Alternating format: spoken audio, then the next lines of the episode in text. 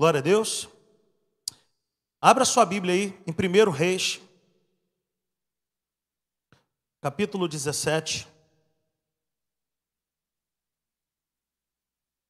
Deixa aberto aí. 1 Reis, capítulo 17, versos 14. Dá os parabéns aqui também. As mulheres, hein? Fizeram um baita de um evento lá na Maricota ontem. Tô sabendo. Quem já foi na Maricota aí? Quem, quem é homem aí que nunca levou a esposa na Maricota aí? Você é homem aí casado aí que nunca levou a esposa na Maricota? Eu tô no erro com a Natália, cara. A Natália me pede para levar direto lá na Maricota. Só fui uma vez lá, eu tenho que levar a Natália na Maricota de novo. Então, na manhã também pode. Tira o escorpião do bolso aí e leva a sua amada para tomar um café comer um bolo gostoso, um cafezinho coado na hora. Gente, bom demais. Amém? Então, parabéns aí para as irmãs. Paulinho, meu irmão, te amo, cara. Seja muito bem-vindo, tá bom? Uma noite maravilhosa para vocês. É, os, os homens terão também o encerramento do ano. Na última quinta-feira do mês, nós estaremos em algum restaurante aí no, no, Rio de Janeiro, montando uma grande mesa. No ano passado nós fomos com mais de 50 homens, não foi isso, mesmo? Mais de 50 homens nós fomos ali para o restaurante ali na Vila da pro Dalmos, ali na Vila da Penha. A rapaziada pegou firme lá, deu um prejuízo. O dono do Dalmos falou para a gente não voltar mais. Estou brincando, mas nós vamos para um outro restaurante esse ano. Você é o nosso convidado. Amém? Então, vamos para o nosso momento semeando com alegria? Aplauda ao Senhor aí. Celebre ao Senhor. Em 1 Reis, no capítulo 17 do verso 1 em diante, fala a respeito da história do profeta Elias, que, através da sua própria palavra, ele declarou que não haveria chuva durante um determinado tempo, até que ele declarasse que teria chuva novamente. Acabou que a terra entrou num estado de colapso, de fome, de terror, por causa da falta das chuvas. Além disso, a perseguição contra Elias aconteceu e Elias teve que fugir. Elias fugiu da presença de Jezabel e de Acabe. A vida de Elias não estava fácil nesse momento. Aí chega no versículo 1 de 1 Reis 17, Deus dá uma ordem para Elias, para Elias ir para um lugar que não era costume do povo de Deus ir buscar recurso naquele lugar. Mas isso nos mostra que Deus ele tira provisão e recursos para sustentar a nossa vida dos lugares mais improváveis que possa existir. Então a minha vida e a tua vida, para ser provida, ela não depende de uma pessoa e nem de um lugar específico. Ela depende do lugar em que Deus determinar. Então, quando chega no verso 14 de 1 Reis 17, então Elias vai à casa de uma mulher que a Bíblia chama de a viúva de Sarepta, que ela estava passando por um tempo dificílimo, aonde ela chega a dizer para ele assim: Eu vou fazer alguma coisa aqui para eu e meu filho comer, quando nós acabarmos de comer, nós vamos morrer. Tamanho era o problema dessa mulher. Chega no verso 14, está registrado dessa forma aqui, acompanhe comigo. Pois assim diz o Senhor, o Deus de Israel a farinha na vasilha não se acabará, e o azeite na botija não se secará, até o dia em que o Senhor fizer chover sobre a terra. Ela foi e fez conforme Elias lhe dissera. E aconteceu que a comida durou muito tempo para Elias e para a mulher e sua família pois a farinha na vasilha não se acabou e o azeite na botija não se secou, conforme a palavra do Senhor proferida por Elias. Veja bem, essa mulher que estava passando por um tempo difícil, ela simplesmente ouviu a palavra que veio do profeta e a fé vem pelo ouvir.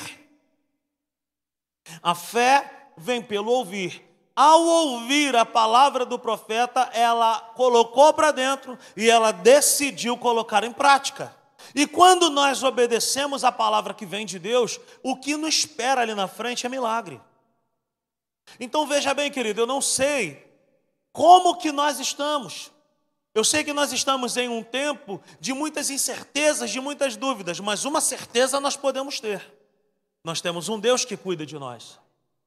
Que não depende do cenário político para suprir as nossas necessidades. Ele continua sendo Deus, ele continua sendo bom. O que, que essa mulher fez que nós precisamos aprender a fazer?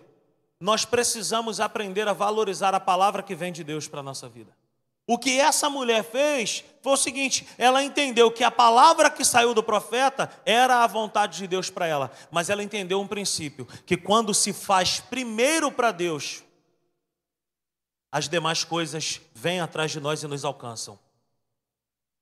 Você já, já se dá para perceber que há uma conexão aqui entre 1 Reis 17 e Mateus 6,33, quando diz a palavra do Senhor, mas buscar em primeiro lugar o reino de Deus e a sua justiça, e todas as demais coisas vos serão acrescentadas. O que, que significa isso? Que quando nós amamos a Deus e a sua palavra e obedecemos aos princípios de Deus, as bênçãos de Deus correm e nos alcançam. Vou falar de novo. Quando nós entendemos esse princípio de obedecer à palavra de Deus, colocando em prática, as bênçãos de Deus, elas correm atrás de nós e nos alcançam. Independente de qualquer coisa, se nós fizermos o que a palavra de Deus orienta, o céu se movimenta. Você deu para entender isso? Então, por que que eu e você precisamos cultivar um coração generoso e um coração que crê em Deus? porque está escrito na palavra de Deus. E se está escrito na palavra de Deus, eu não sei se é Lula, se é Bolsonaro, se é Bolsonaro, se é Lula, se é, se é não sei quem, se é não sei quem lá, se é Paulo Guedes ou não sei o quê. Eu não estou nem aí, porque se a palavra de Deus estiver em nós e nós estivermos na palavra de Deus, pedireis o que quiseres ao Pai e Ele vos dará. Não faltará provisão para nós ele suprirá as nossas necessidades. Sabe por quê? Porque está escrito na Sua palavra. E Deus, querido, preste atenção nisso. Deus é fiel, sim ou não? Mas Deus é fiel à Sua palavra. Ele não pode ir contra a Sua palavra. Se a palavra de Deus diz que nós somos filhos e que filho tem provisão, nada vai mudar. Eu sei que esse aleluia foi na marra mas tem sido na marra e tem que ser na marra. Tem que ser na marra. Deixa eu te falar uma coisa. Vamos fazer um trato aqui entre nós? Coloca um pouco de lado as informações, as más notícias, as incertezas e cai dentro da certeza que é a palavra de Deus. Fica com a palavra. Deus é poderoso para suprir a minha e a tua necessidade. Não nos faltará coisas grandes e nem coisas pequenas, porque o Senhor é conosco. Feche os teus olhos nessa noite. Nós podemos ser fiéis a Deus. Nós podemos cultivar um coração generoso. Por quê? Porque a Bíblia me chama para isso e a Bíblia te chama para isso. Pai, obrigado por essa palavra. Nós queremos te dar o nosso melhor. Nós queremos te dar, Deus, o nosso coração nessa noite. Nós queremos ser generosos contigo. E nós queremos andar contigo com fé e por fé. Por isso nós entregamos a Ti os nossos dízimos e as nossas ofertas. Te pedimos, ó Deus, que o Senhor possa, Pai, suprir as necessidades de cada família aqui. Aquele que está desempregado, que o Senhor abra portas de empregos. Aquele Deus que em nome de Jesus, ou aquela em nome de Jesus que está, Deus, com alguma necessidade específica, supra. Ó oh, Pai, tu conhece todas as nossas necessidades aqui da simples igreja. Senhor, essa igreja nunca houve um dia que ela não dependeu de ti. Nós dependemos do Senhor.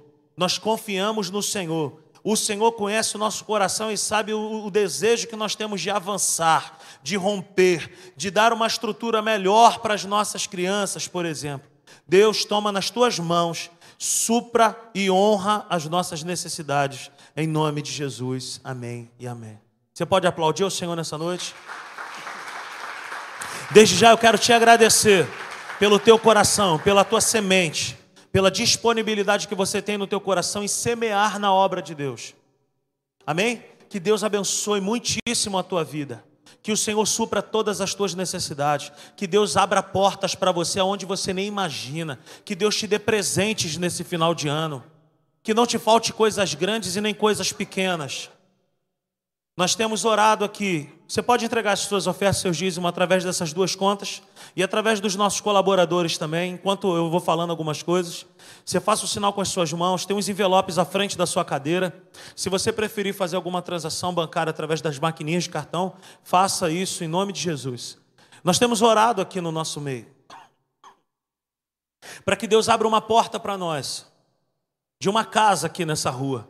Nós queremos uma casa grande aqui nessa rua, uma casa de três quartos, quatro quartos, não sei quantos quartos, para a gente poder colocar as nossas crianças nesse lugar. Nós não temos mais onde colocar criança. Então ore por isso. Rodrigo, para onde que vai o meu dízimo e a minha oferta? Vai para a manutenção desse lugar. Vai para a manutenção dos ar-condicionados desse lugar. Todos os ambientes dessa igreja, tirando cantina e banheiro, são refrigerados com ar-condicionados novos. Nós investimos pesado, principalmente nas nossas crianças. Nós amamos servir bem nesse lugar. Nós amamos limpeza. Nós amamos um cheirinho gostoso, bom, que quando você chega aqui, as pessoas ficam, nossa, que igreja cheirosa. Nós amamos fazer as coisas com excelência, porque o nosso Deus é um Deus excelente. E a cultura que nós estamos semeando nesse bairro é uma cultura de excelência. Então, desde já eu quero te agradecer e te convidar para você cultivar o seu coração generoso e fiel a Deus com os seus dízimos e as suas ofertas. Nós temos desafios enormes que nós preferimos não ficar falando. Nós preferimos falar daquilo que Deus é poderoso para fazer. E nós cremos em Deus. E nós declaramos: Deus, mais um desafio na semana agora, o Bruno e a Erika, eles cuidam da parte financeira da igreja, e a Natália, a gente não, não procura, a gente não tem acesso a isso. E eles, para não, nos preocupar, não nos preocupar, eles seguram tudo. E quando foi essa semana, o Bruno não aguentou, ele falou: Cara, a gente precisa de um milagre. A gente precisa de um milagre grande. E nos 49, 51, não sei quanto do segundo tempo, aquilo que a gente não podia fazer. Deus, ele foi. Porque Deus é assim, querido. Deus é assim, querido. Deus ama a nossa vida. Deus, ele supra as nossas necessidades. E a nossa missão é: vamos continuar. Por isso eu quero te agradecer pela tua semente, pela generosidade da tua vida. Amém? Deus abençoe e vamos que vamos. Amém? Você ama a palavra de Deus? Hoje nós vamos dar início a uma nova série de mensagens. Eu estou com meu coração muito animado para essa série. E eu quero que você abra sua Bíblia comigo no Evangelho de Lucas. Evangelho de Lucas, no capítulo 3, nós vamos fazer a leitura a partir do verso 2. Evangelho de Lucas 3, verso 2. Se você encontrou, diga amém. Mas antes disso, vamos fazer a nossa confissão de fé, que se encontra no Salmo de número 119, no verso 18. Vamos ler juntos ali? Vamos lá? Abre os meus olhos para que eu veja as maravilhas da tua lei. Vamos falar mais uma vez? Abre os meus olhos para que eu veja as maravilhas da tua lei. Agora sim, abra sua Bíblia no Evangelho de Lucas, no capítulo 3, a partir do verso 2 nós vamos fazer essa leitura. Você encontrou aí, diga amém, acompanha na tela. Está escrito assim: Anás e Caifás exerciam o sumo sacerdócio. Foi nesse ano que veio a palavra do Senhor a João, filho de Zacarias, no deserto.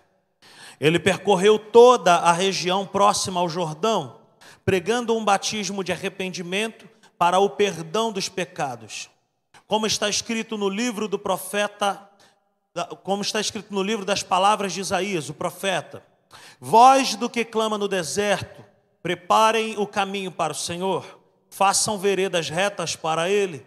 Todo vale será aterrado e todas as montanhas e colinas niveladas. As estradas tortuosas serão endireitadas e os caminhos acidentados aplanados e toda a humanidade verá a salvação de Deus. Verso 7. João dizia às multidões que saíam para serem batizados por ele: raça de víboras, Quem deu a vocês a ideia de fugir da ira que se aproxima? Deem frutos que mostrem o arrependimento. Diga comigo, arrependimento. E não comecem a dizer a si mesmos: Abraão é nosso pai, pois eu digo que destas pedras Deus pode fazer surgir filhos a Abraão. O machado já está posto à raiz das árvores, e toda árvore que não der bom fruto será cortada e lançada ao fogo. O que devemos fazer então? Perguntavam as multidões. João respondia, preste atenção nisso. João respondia: Quem tem duas túnicas, dê uma a quem não tem nenhuma, e quem tem comida, faça o mesmo. Alguns publicanos também vieram para serem batizados. Eles perguntaram, mestre, o que devemos fazer? Verso 13. Ele respondeu: Não cobrem nada além do que foi estipulado. E verso 14 diz: Então alguns soldados lhe perguntaram: E nós, o que devemos fazer? Ele respondeu: Não pratiquem extorsão, nem acusem ninguém falsamente. Contentem-se com o seu salário. Amém? Glória a Deus. Esse é o nosso texto base para essa primeira parte da nossa série de mensagens. E o tema dessa série de mensagens que damos início agora é Transformem-se. Transforme-se. Veja bem que o pessoal da mídia foi muito feliz. Pode voltar, por favor, lá? Foi muito feliz com essa figura dessa menina que está com seus braços levantados e tem uma asa ali de uma borboleta, porque de fato a transformação que nós queremos declarar sobre as nossas vidas é uma transformação desse nível.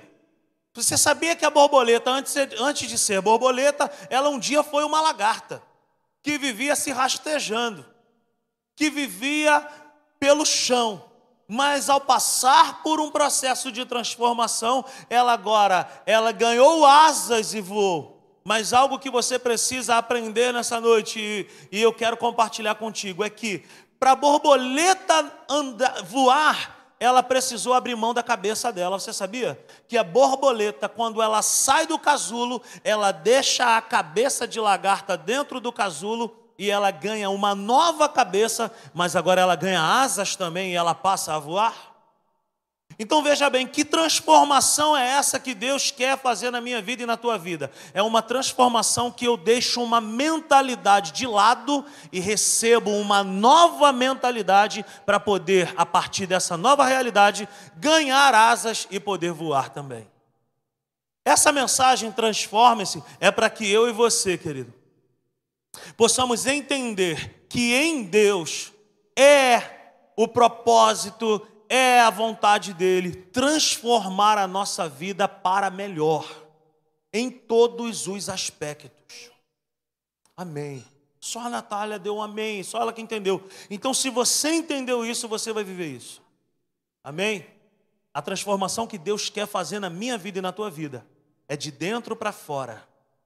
E é uma transformação tão poderosa que a nossa vida nunca mais voltará a ser a mesma. Preste atenção no que eu quero compartilhar com você. O, o, o João Batista, o profeta, ele está pregando.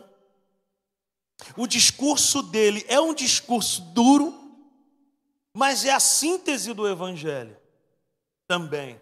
Por quê? Porque ninguém se achega a Deus sem arrependimento.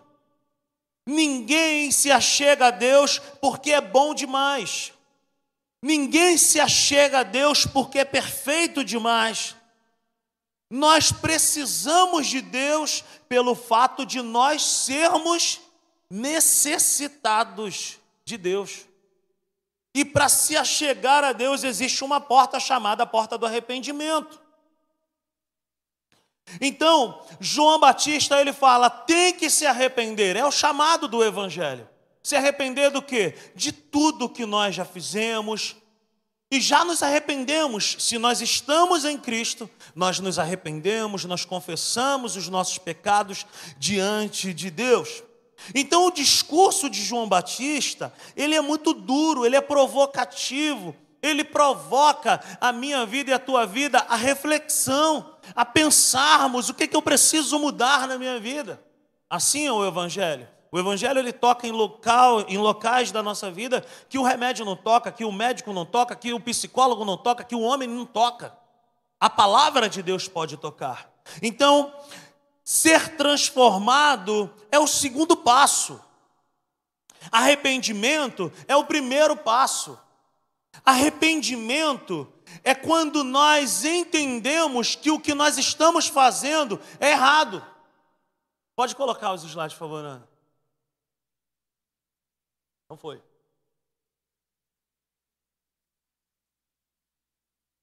Vou voltar aqui. Ah, foi. Então o Evangelho é uma chamada ao arrependimento. Sim. Não nos achegamos a Deus sem arrependimento. Ninguém é bom o suficiente para se achegar a Deus sem se arrepender. Todos nós precisamos nos arrepender diante de Deus. Ninguém, querido, não é porque atravessou a senhora no dia de feira, no sinal, cheio de bolsa, que você e eu vamos morar no céu. Ou que nós nos achegamos a Deus porque somos bonzinhos demais ou cheirosinhos demais. Nós não valíamos nada. Foi pela graça que nós fomos alcançados. Não foi por mérito próprio. Então o Evangelho é uma chamada ao arrependimento. E arrependimento é o que? É uma mudança provocada dentro de nós, aonde? No nosso pensamento e no nosso caráter. Arrependimento é isso. Do que, que eu preciso me arrepender? De tudo aquilo que me afasta de Deus, de tudo aquilo que entristece o coração de Deus. Você pode anotar isso, traga material de anotação. Se você não trouxe, tira foto. Vai meditando durante a semana em tudo isso. Então, arrependimento não é só choro. Pode ter choro, o verdadeiro arrependimento é uma consciência de que o caminho está errado. Arrependimento genuíno é quando nós olhamos para dentro de nós e falamos: Nossa, cara, o que eu estou fazendo não é certo. Arrependimento chegou. Mudança de pensamento. Pode desligar, minha filha. Vai, filha. É uma guerra ar-condicionado, eu e Natália, gente. São 17 anos brigando por causa do ar-condicionado. Mas eu vou te dar razão. Pode, pode até eu estou tossindo. Liga não, gente. Aqui é casos de família, tá, gente? Chama aí a Márcia Goldsmith aí para resolver esse negócio. Então, arrependimento não é só choro. Arrependimento pode até ter choro, mas arrependimento é a consciência de que o caminho está errado. Eu estava ministrando essa palavra aqui para alguns homens há uma semana atrás, e eu estava falando o seguinte: arrependimento basicamente é quando nós estamos, um exemplo, tá? Você está indo para. Eu quero ir para São Fidélis, para a terra da minha esposa, para a terra da minha sogra. Eu tenho que pegar a BR-101, eu tenho que ir por Campos, é o caminho.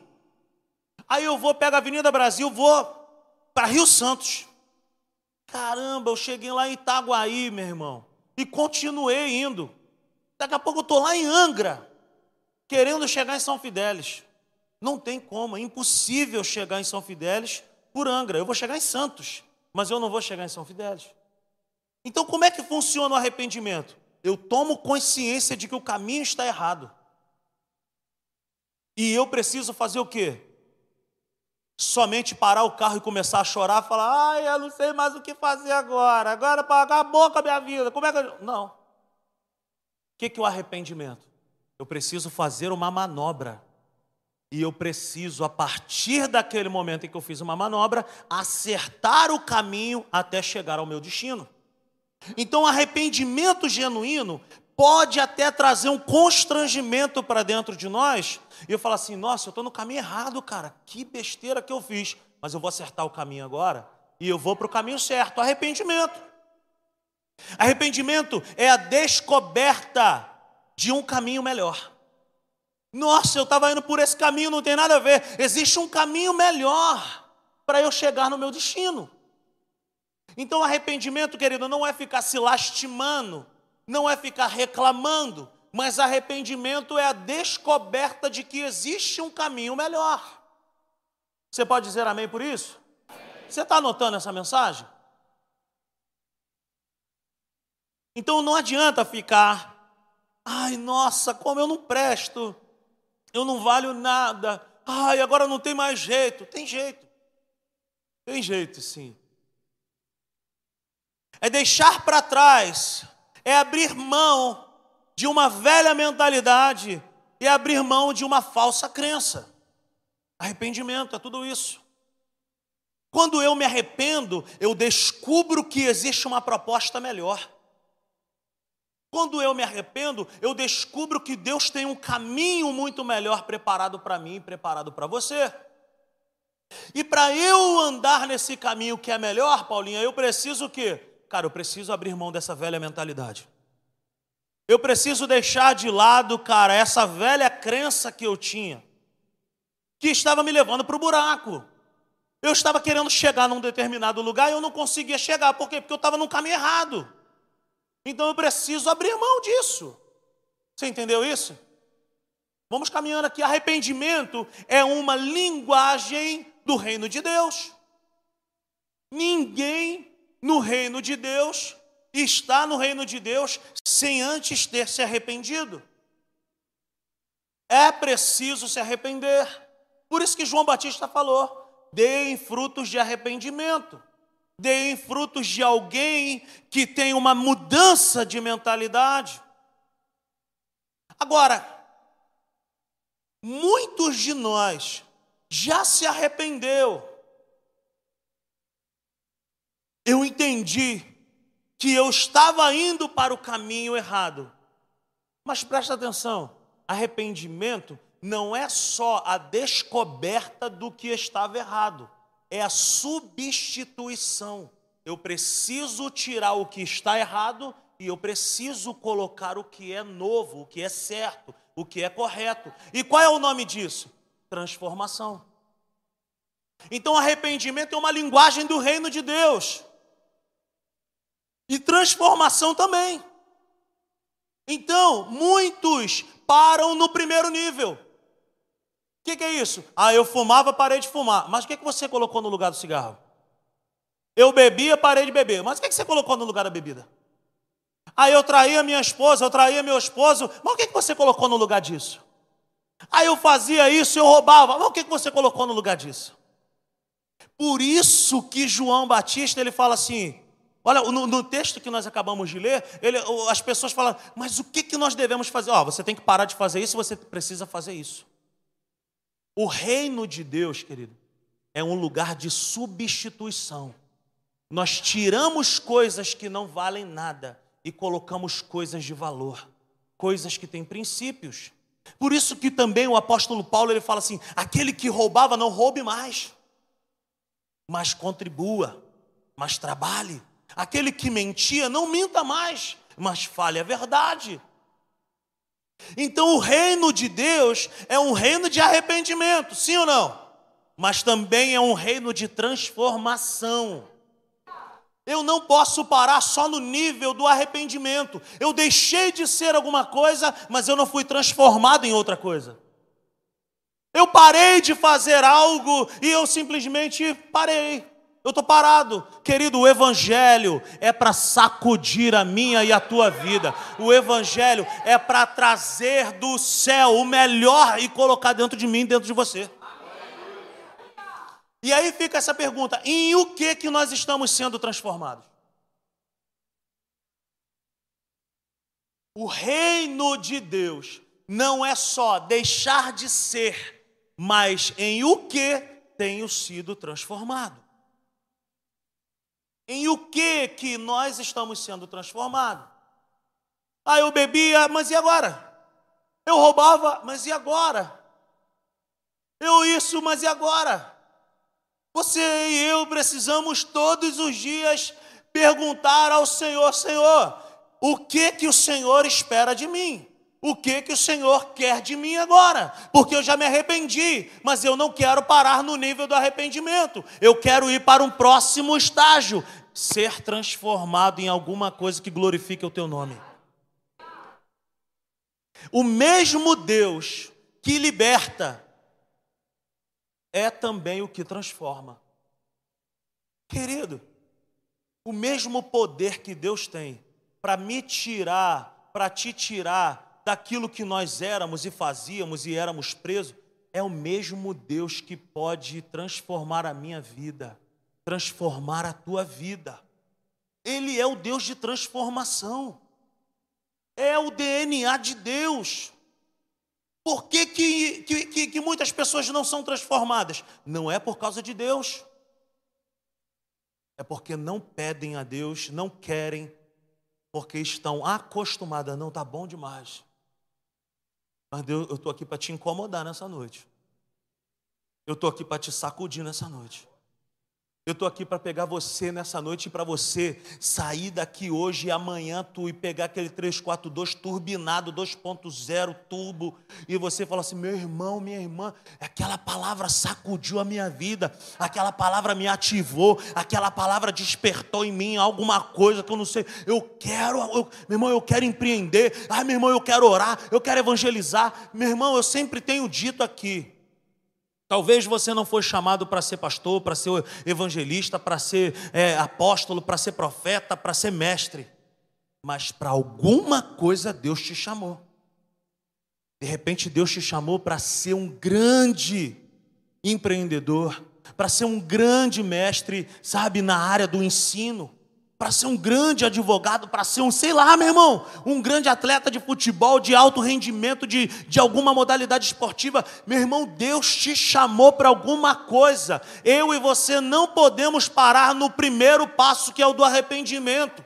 Eu preciso me arrepender sim, mas eu preciso ir para o outro lado e falar assim: beleza, eu me arrependi, mas e agora? O que, que o Senhor quer que eu faça? Deus transformou nada em jardim. Deus não precisou de uma maquete para fazer o jardim. Deus não precisou de uma maquete para criar o universo. Deus ele criou o nada em um jardim. Deus pegou pessoas humildes e transformou em heróis. Deus pegou o caos que era a terra e transformou em paz. Deus pegou a minha vida e a tua vida, que era um caos, e nos salvou. Querido, esse é o nosso Deus. Eu não posso ter uma visão limitante da parte de, de, de pensar que Deus não pode transformar alguma coisa na minha vida. mas eu já tenho uma certa idade, não interessa. O nosso Deus continua trabalhando, o nosso Deus continua em movimento. O que Deus não pode transformar em mim e em o que eu desejo ser transformado? Querido, eu me converti com 21 anos de idade. Com 21 anos de idade. Eu não nasci na igreja. Me converti e quando eu comecei a ouvir essa mensagem, que, que você quer, e aí o cego passou a enxergar. E aí os apóstolos foram, o lenço do apóstolo passava e curava as pessoas. E Jesus andou por toda parte e o paralítico andou. Eu falava, meu irmão, o que, que é isso? O que, que é esse tal de evangelho? O que, que é isso? Os demônios se prostram, as doenças são tiradas, o mar que se abriu. Eu falava, peraí, gente, esse Deus da Bíblia é o Deus que está em mim? Oh, eu me recuso a sentar em um banco de uma igreja e não pensar mais alto do que o teto desse templo. Eu me recuso. E aí eu comecei a dar uma endoidada. Olha, um dia que eu posso aprender mais de Deus? Tem um negócio chamado seminário. Onde é? Lá no Complexo do Alemão, lá na Penha. No Complexo da Penha. Rua do Cajá, para quem conhece, no pé da Chatuba da Penha, Igreja Batista do Grotão. Fui formado no seminário teológico e fui formado também em, em missões no, em missões no Oriente Médio, que era tiro quase todo dia. Mas, meu amigo, minha amiga, eu saí dali, quase quatro anos de seminário, saí dali. Ah, tem um curso não sei onde, eu quero. E eu arrastava a Natália. E no dia que eu fui pedir a mão da Natália para casar, eu falei para ela assim: Ó, eu quero casar contigo, mas deixa eu te falar um negócio. Eu quero ser pastor. Eu tinha dois anos de convertido. Eu quero ser pastor. E um dia eu quero ser pastor de uma igreja. Eu tenho uma visão assim, assim. Isso lá em 2004. A Natália falou assim, ela, falou, ela foi mais doida do que eu. Falou, vamos embora. Por que, que eu estou te falando isso? Porque Deus, cara, Ele pode pegar qualquer um aqui e transformar naquilo que Ele quer. Ele deposita sonhos nos nossos corações. Ele depositou um sonho no meu coração, que não podia ficar preso no primeiro nível de se arrepender. Eu precisava de abrir essa porta, que é o arrependimento, mas eu precisava ir para uma outra porta, que é a transformação. Quer ser transformado em quê, meu irmão? Quer ser transformado em quê, minha irmã? O que que você quer fazer para Deus? O que que você quer fazer para sua família? O que você quer fazer para sua vida profissional depende de Deus. Depende de Deus também. Agora, arrependimento é tirar coisas, transformação é colocar coisas novas. O que Deus não pode transformar em mim e em o que eu desejo ser transformado. Em que, que você deseja ser transformado? Se no arrependimento eu tiro algo, na transformação eu insiro novidade de vida. Se no arrependimento eu tiro, na transformação eu falo, Senhor, e agora? Eu abri mão disso aqui, o que, que eu coloco nesse lugar agora? Você está me entendendo? Querido, eu sonho com uma igreja vibrante. Eu sonho com um povo ousado. Eu sonho com um povo que sonha, que ama a Deus, que ama esse lugar, que ama as pessoas desse lugar, que tem desejo de ser transformado em algo para transformar vidas de outras pessoas. E deixa eu te falar, meu irmão, se você está aqui namorando a simples igreja, conhecendo a simples igreja, querido, seja muito bem-vindo, mas eu sou doido por essas coisas. Eu já estou pensando num outro lugar, num outro templo, numa casa para as crianças, um lugar grandão, que a gente consegue colocar mais família.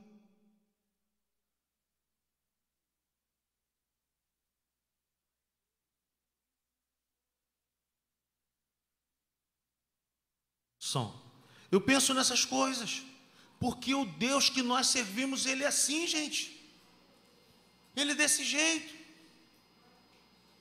Então, meu querido, minha querida, em nome de Jesus, se você está aqui na simples igreja, seja muito bem-vindo a esse estilo de vida ousado, que crê no sobrenatural. Arrependimento remove entulhos Transformação constrói pontes. No arrependimento, eu removo os entulhos, eu removo a sujeira que me impede, que me atrapalha. E na transformação, eu me abro para Deus e falo assim: Senhor, é isso mesmo? Eu quero. Tu sonha desse jeito? Eu quero. Eu quero mais de ti.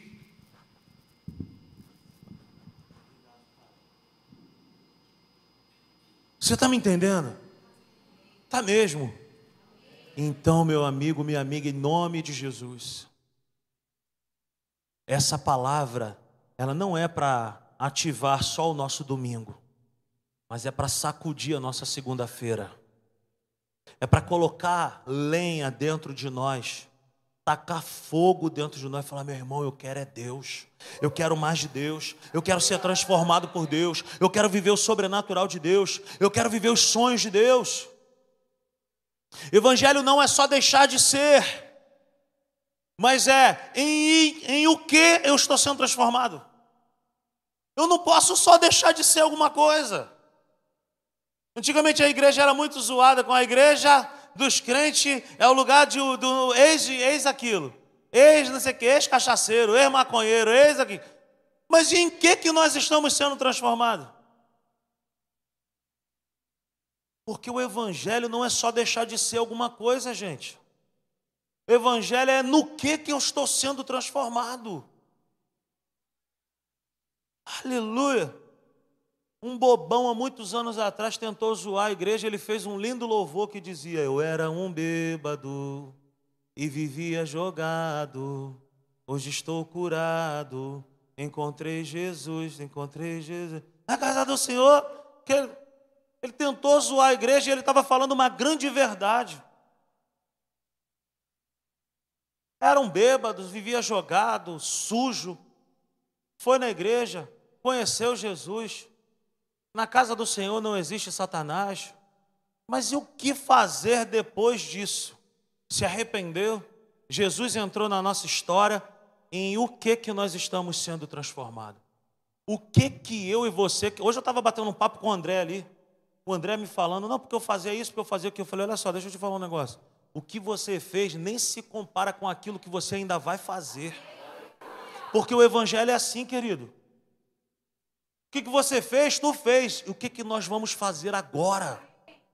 Tem muita coisa para eu e você fazermos para o reino de Deus, para a glória de Deus. Hein, Joel? Tem muita coisa para nós fazermos. O mesmo Deus que liberta é também o que transforma. Já falei isso aí. Arrependimento mais transformação está nisso aí. Vida plena em Deus. É uma conta básica. Eu me arrependi. Eu coloquei o espírito da transformação para dentro de mim. O que que vem depois disso? Vida plena. Unção, poder, glória, graça, palavra, milagre. Vai tocar as mãos nos enfermos e os enfermos serão curados. Vai impor as mãos sobre os oprimidos e os oprimidos serão libertos vai abrir um próprio negócio, vai dar emprego para muita gente, vai empreender para a glória de Deus, vai fazer muita coisa para a glória de Deus.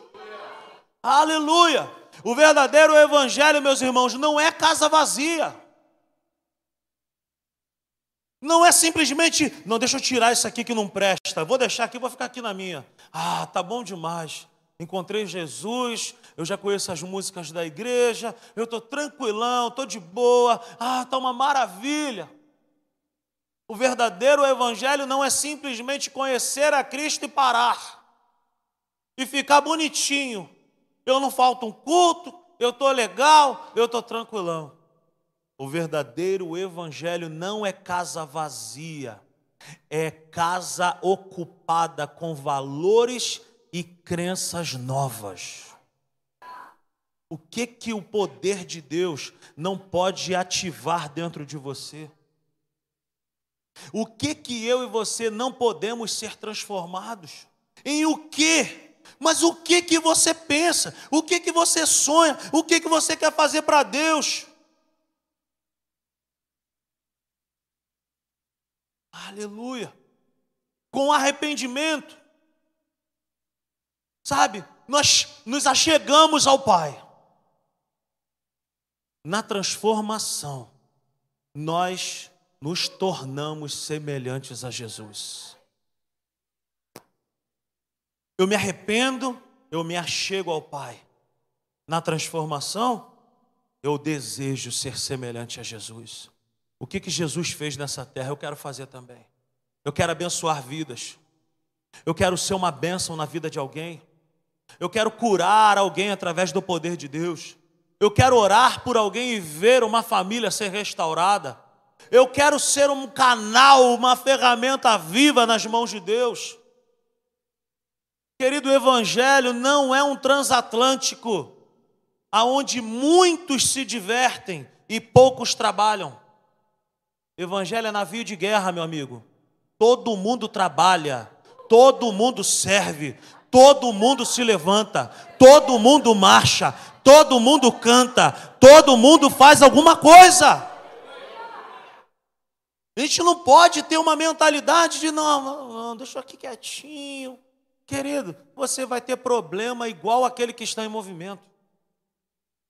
Só que aquele que está em movimento vai chegar diante do Pai naquele grande dia e ele vai falar: servo bom e fiel. Ah, é tudo que eu mais quero ouvir na minha vida. Querido, eu não quero chegar naquele dia e Deus falar para mim assim: tu não fez nada do que eu te pedi. Tu imagina, meu irmão, essa foi a chave que fez eu e a Natália entrarmos em acordo para começarmos a simples igreja. Eu me lembro como se fosse agora que eu falei assim: beleza, tu não quer entrar nessa jornada comigo da igreja, não, né? Mas beleza, naquele grande dia, eu e você podemos estar juntos diante dele. E ele falar assim: ó, pô, a vida de vocês foi bacana.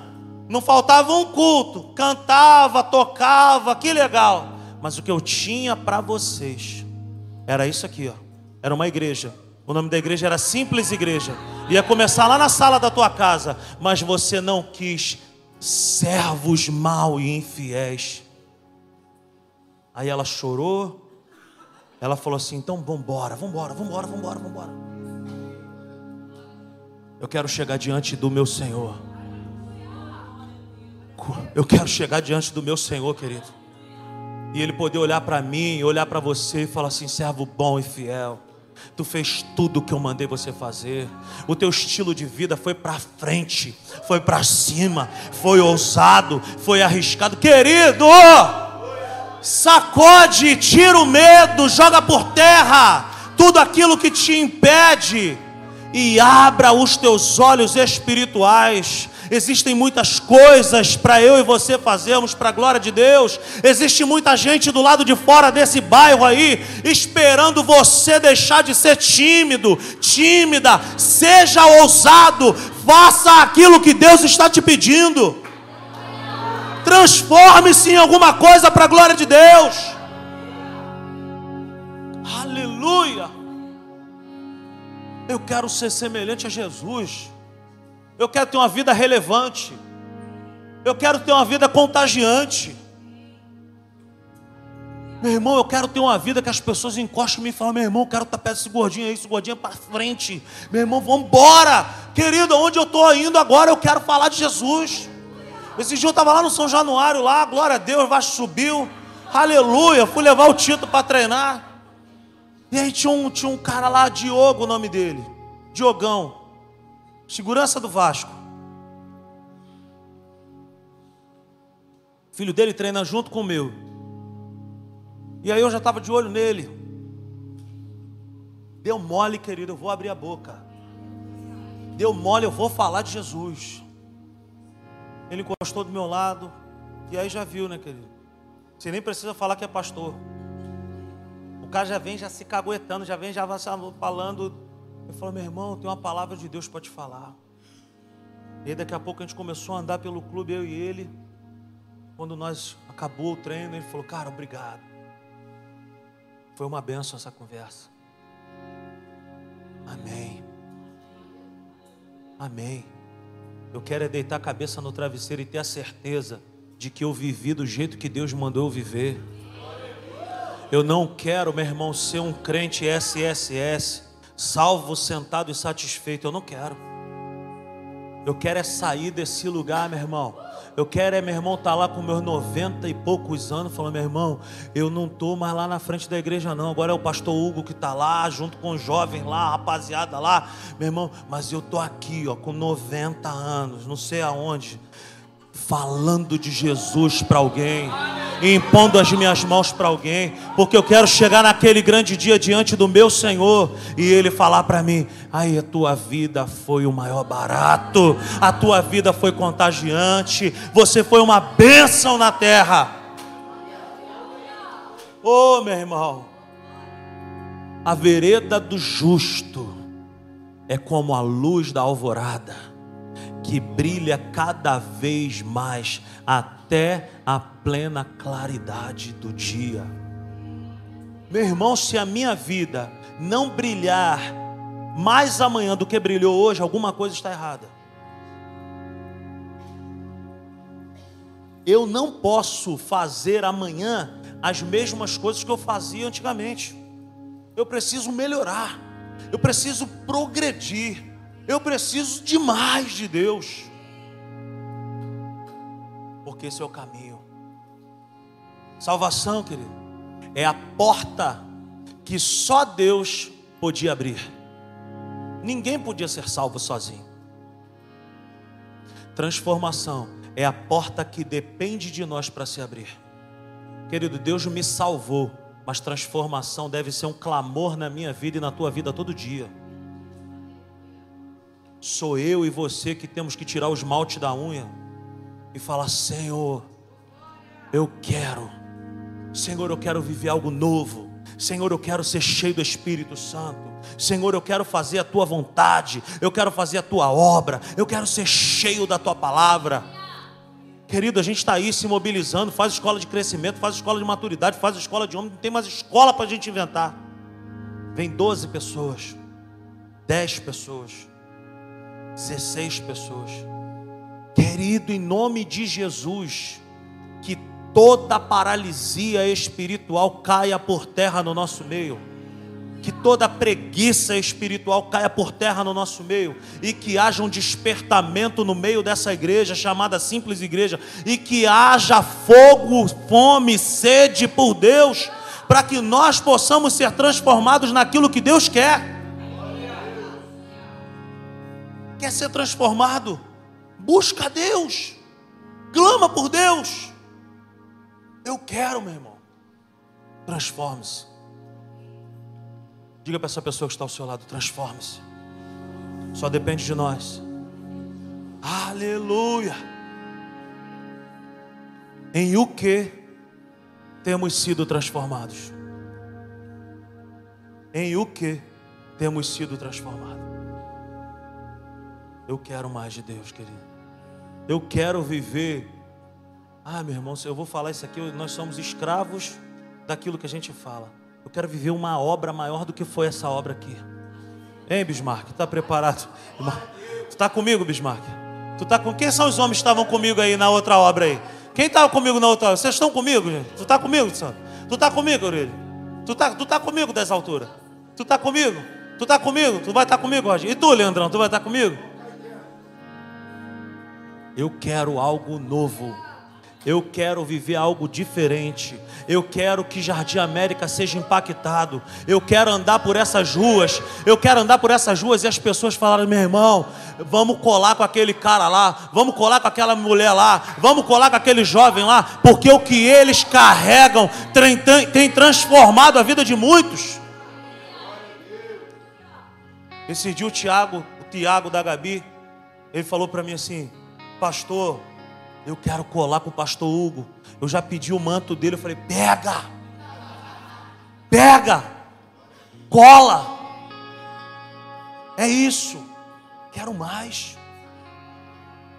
O que precisamos tirar e o que precisamos inserir? O que, que a gente precisa tirar da nossa vida? E o que, que a gente precisa colocar para dentro? Qual é a mentalidade, querido? aonde você trabalha é o lugar onde Deus quer te usar. É, Carlinha, tá falando aleluia contigo mesmo. Ó, bota a mão naqueles doentes lá e ora e cura. Faz apelo. Começa a escrever coisas, começa a planejar coisas. Você sabia que a simples igreja não virou uma realidade enquanto eu não peguei um papel e uma caneta? Quando eu comecei a escrever, Deus começou a me revelar. Porque enquanto está só no, no, no, mero, na mera imaginação, não acontece nada, querido. Agora, quando você escreve, bota no teu joelho, dobra o joelho, começa a falar com Deus, as coisas começam a acontecer.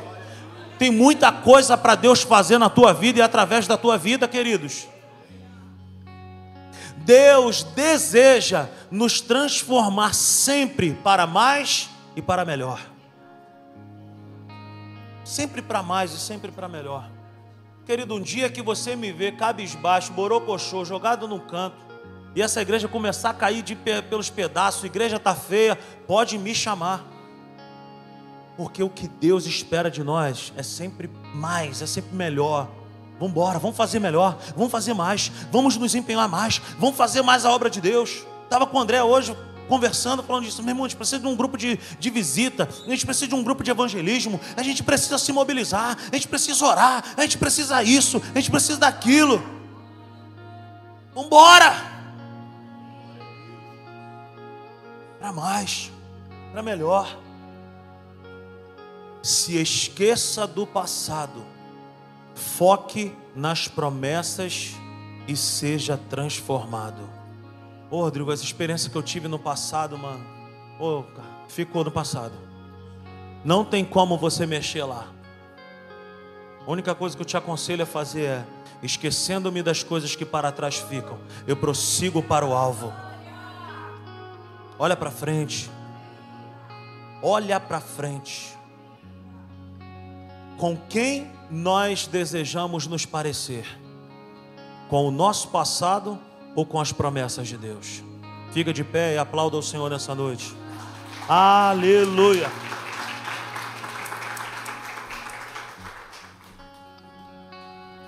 Aleluia. Glórias a Deus. Com que você quer se parecer nessa noite? Com que que você quer ser transformado nesses dias?